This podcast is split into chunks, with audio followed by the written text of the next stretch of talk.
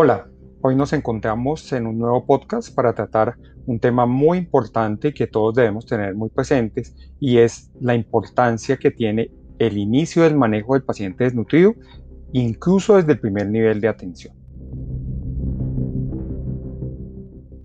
Debemos entonces recordar lo que ya hemos eh, dicho en varias oportunidades y es que la desnutrición es una enfermedad de origen social que refleja la inseguridad alimentaria y nutricional de los hogares. ¿Eso qué quiere decir? Que ese paciente desnutrido eh, lo podemos encontrar en cualquier escenario, no solamente en el escenario de un servicio de urgencias, no solamente en el escenario de un servicio de hospitalización, sino que debemos ser capaces de detectarlo en cualquier ámbito donde podamos encontrarnos con un paciente. Y esas son las oportunidades que nos brinda este lineamiento. Y lo primero bien importante que eh, se ha logrado a través de la socialización y el manejo del lineamiento es que todos eh, el personal sea capaz de detectar el paciente con desnutrición aguda en cualquier escenario, sea en el, en el, ámbito ambulatorio, en el ámbito hospitalario, en el servicio de urgencias, en el servicio de consulta externa, en el espacio de vivienda, en cualquier ámbito donde podamos valorar un paciente, debemos ser capaces de detectar la posibilidad de encontrar un paciente con una desnutrición aguda. Es por tanto que ese paciente con desnutrición aguda debe ser considerado como una urgencia vital y debe manejarse desde el momento del ingreso, sea cual sea el nivel de complejidad.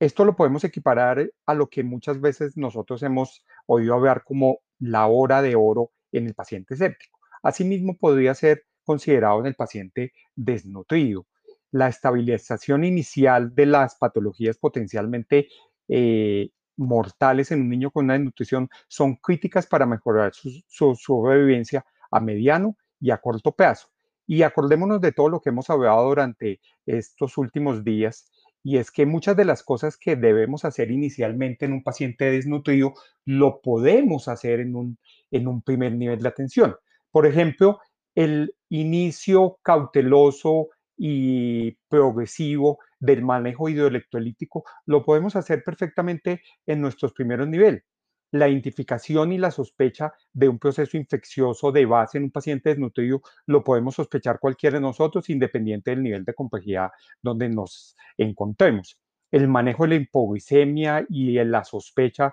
de esa hipoglicemia en un paciente desnutrido, acuérdese sobre todo en un paciente desnutrido con una desnutrición aguda tipo cuachorco,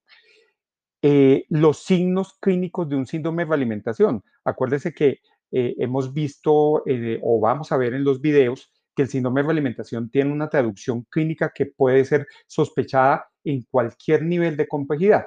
Y el inicio eh, de un manejo nutricional lento y cauteloso lo podemos hacer nosotros desde el primer nivel de atención.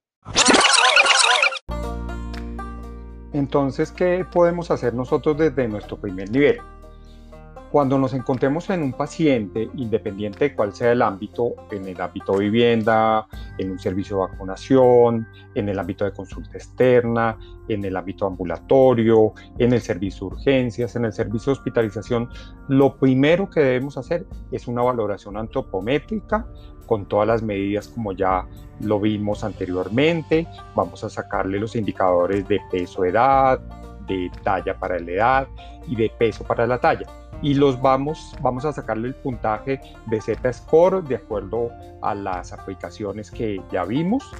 y con base en eso vamos a poder definir si nuestro niño tiene una desnutrición aguda moderada o tiene una desnutrición aguda severa.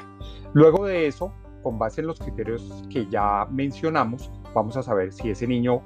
eh, necesita un tratamiento ambulatorio o, por ese, o si por el contrario necesita un tratamiento hospitalario. Si ese niño necesita entrar al ámbito hospitalario, nosotros desde nuestro primer nivel,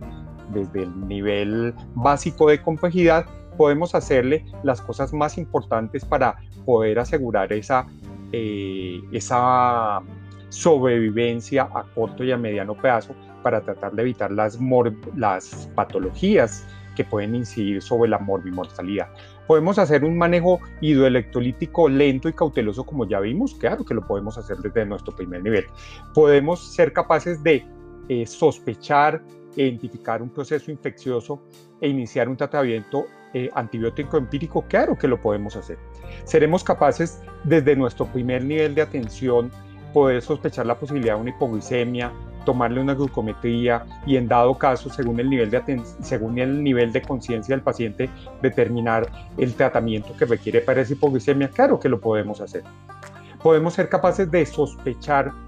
clínicamente la presencia de un síndrome de realimentación, claro, ya lo aprendimos, sabemos cuáles son los signos clínicos que sugieren la posibilidad de un síndrome de realimentación y lo podemos detectar desde nuestro nivel básico de atención. Y por último, podemos, ¿será que podemos iniciar un manejo lento y cauteloso de la nutrición, como ya vimos, iniciarle las fórmulas terapéuticas,